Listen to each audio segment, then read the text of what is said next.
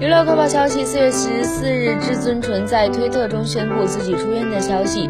据了解三月二十六日至尊纯出现身体的不适于是去看了医生被诊断为急性心肌炎。不过身体情况比较稳定只需要住院休养三周时间。